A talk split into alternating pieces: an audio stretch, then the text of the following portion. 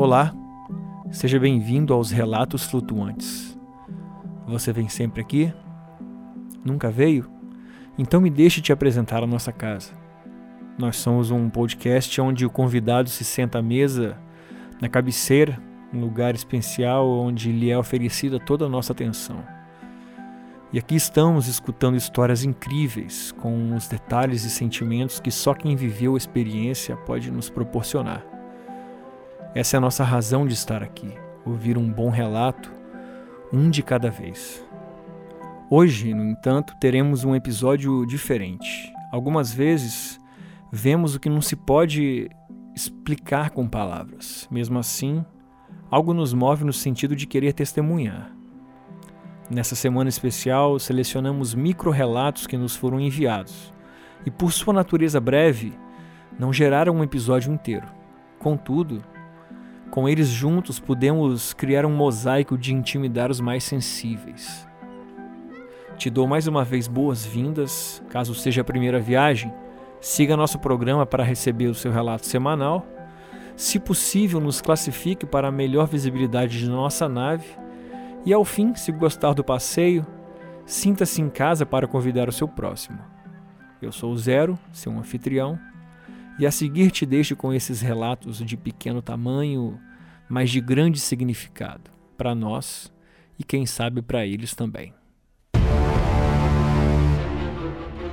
Explicáveis ou não, relatos ufológicos surgem aos montes, a cada dia, hora e minuto. Quantos deles você conhece? E quantos casos sequer são relatados? Ajeite seus fones de ouvido e esteja preparado para experimentar um deles agora.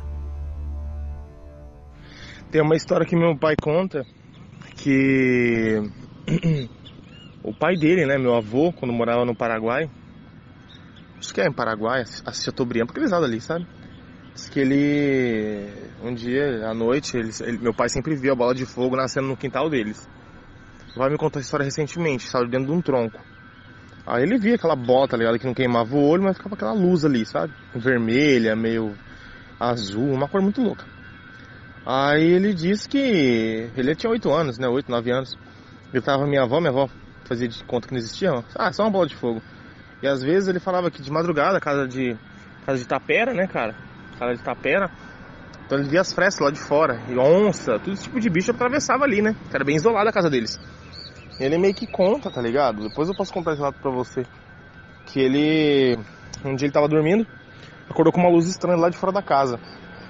E ele via essa luz, tá ligado? Rondando a casa, ficava circulando a casa, cercando assim, rodando, rodando, ficava um bom tempo, até que ele cobria a cabeça e ia dormir, né? Sempre foi muito pobre, cobria com o que dava. E um dia meu avô, uma dessas vindas e vindas, ele chegou, a bola de fogo tava na frente da casa. Ele pegou e falou, vou seguir essa merda. Aí ele pegou o cavalo, arreou o cavalo, foi para cima e ela começou a subir, só que ele nunca cansava, nunca cansava ela. Aí ela atravessou um pasto, chegou numa mata, ele, ele saiu, pulou do cavalo, entrou rapidão atrás dela assim. Na hora que ele foi ver, ela estava entrando dentro de uma mina, onde tem uma mina. É uma antiga mina lá do rio lá, né? Cara, simplesmente ela pegava e entrava, tá ligado? Afundava.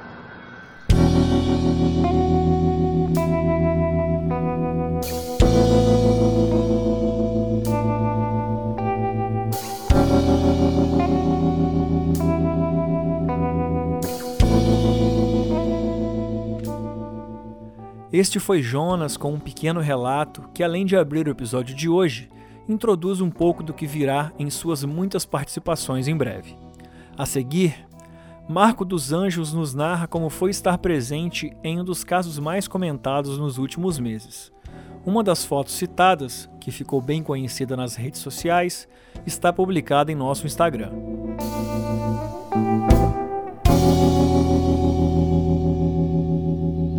Bom dia, eu sou Marco dos Anjos, eu moro no Balneário Pinhal, litoral norte gaúcho.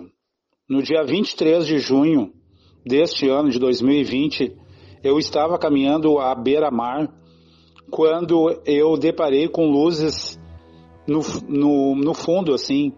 Parecia ser. Parecia ser um objeto não identificado. Ele estava enviando luzes para baixo.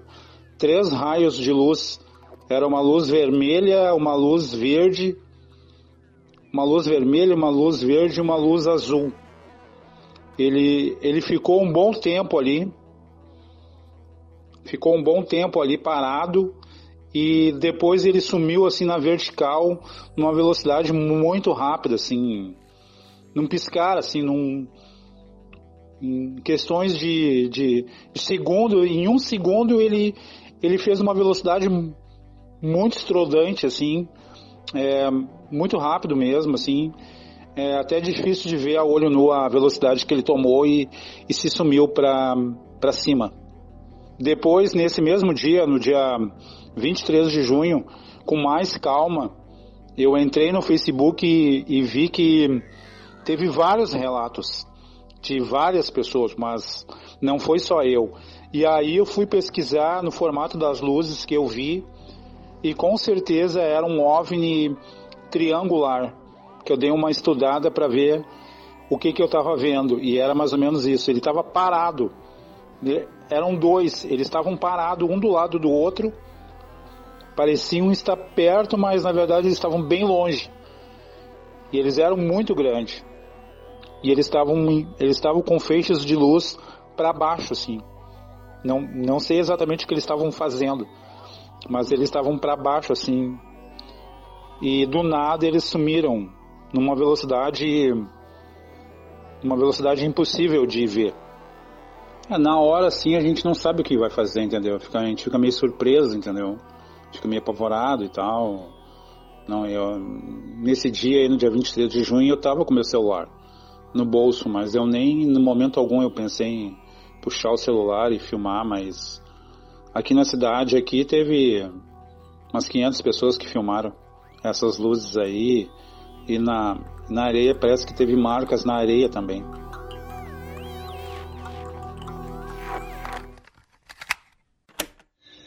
Então, esse relato foi aqui em São Paulo, Zona Leste, próximo ao metrô Penha, tá? No meu caso, o avistamento foi o seguinte, foi há dois meses atrás, né? Uh, o horário foi entre quatro e meia e cinco horas da tarde. Uh, eu estava no meu quintal, né? Arrumando algumas coisas aqui. De repente, cara, eu vi uma luz muito, muito luminosa. Onde ele ficou bem, ele ficou parado durante uns 5, 10 minutos. E não, não tinha barulho de avião, não era avião, não era drone, nada disso, entendeu? Comentei com a minha mãe, ela também relatou a, a mesma visão que eu tive, uma bola luminosa, parada, né? Assim, não tinha nuvens, não tinha nada. Como te disse, ela ficou entre 5 e 10 minutos ali paralisada. De repente, cara, ela deu uma, ela deu uma distância tão grande, assim, tão rápido, que é uma coisa que é inacreditável, porque eu nunca tinha visto isso.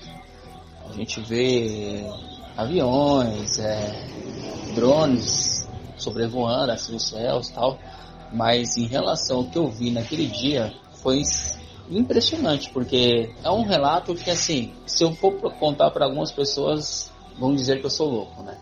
É uma coisa que eu nunca nunca vou me esquecer porque parecia algo um aviso, sabe assim? Que eu teria que estar naquele, naquele momento para ter, ter aquele avistamento. E depois desse dia, sempre esse horário, das quatro e meia, cinco horas, eu olho para o céu para ver se eu vejo alguma coisa, porque marcou muito a, a minha vida esse, essa visão, né? Porque é, é impressionante. Paralisado durante 5, 10 minutos, de repente ele fez um trajeto rápido, assim, tão rápido que eu nunca tinha visto. É, é inacreditável. E eu também queria divulgar o nosso site www.universomisterioso.com.br para a galera aí que gosta da ufologia, gosta sobre esses sobre o sobrenatural. Então um grande abraço e seu amigo Bruno.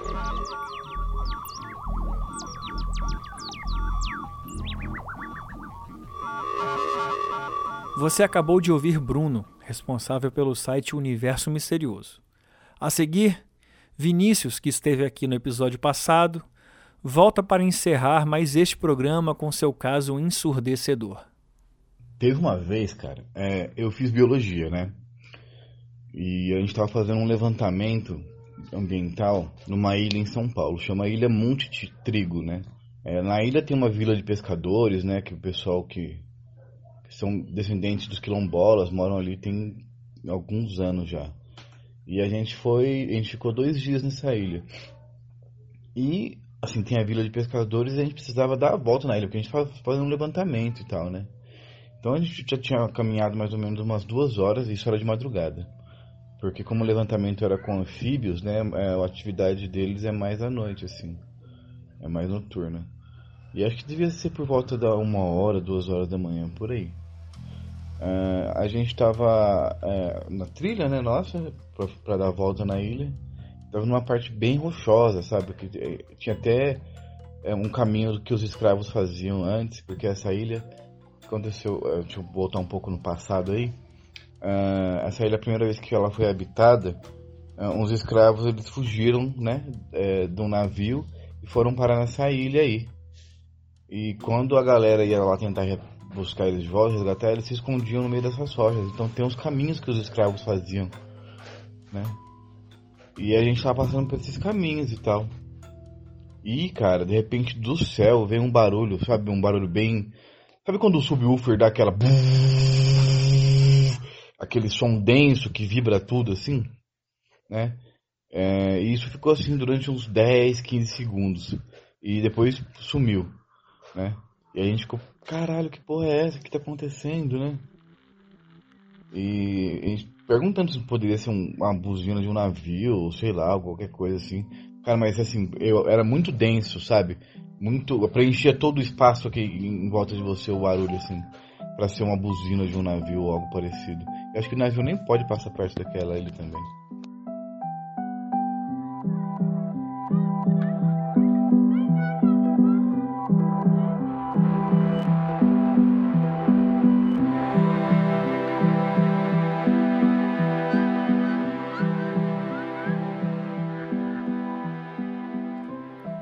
Como pôde ouvir, independente do tamanho ou magnitude do relato, a palavra de quem viveu ressoa de dentro para fora.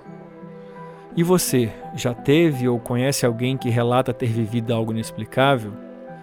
Estamos aguardando sua mensagem de áudio no WhatsApp 28 999834185 ou envie o arquivo para relatosflutuantes@gmail.com. Se quiser antes conversar conosco, estamos no Instagram como Relatos Flutuantes e no Twitter como R Flutuantes. Até semana que vem e veja, nós somos uma nave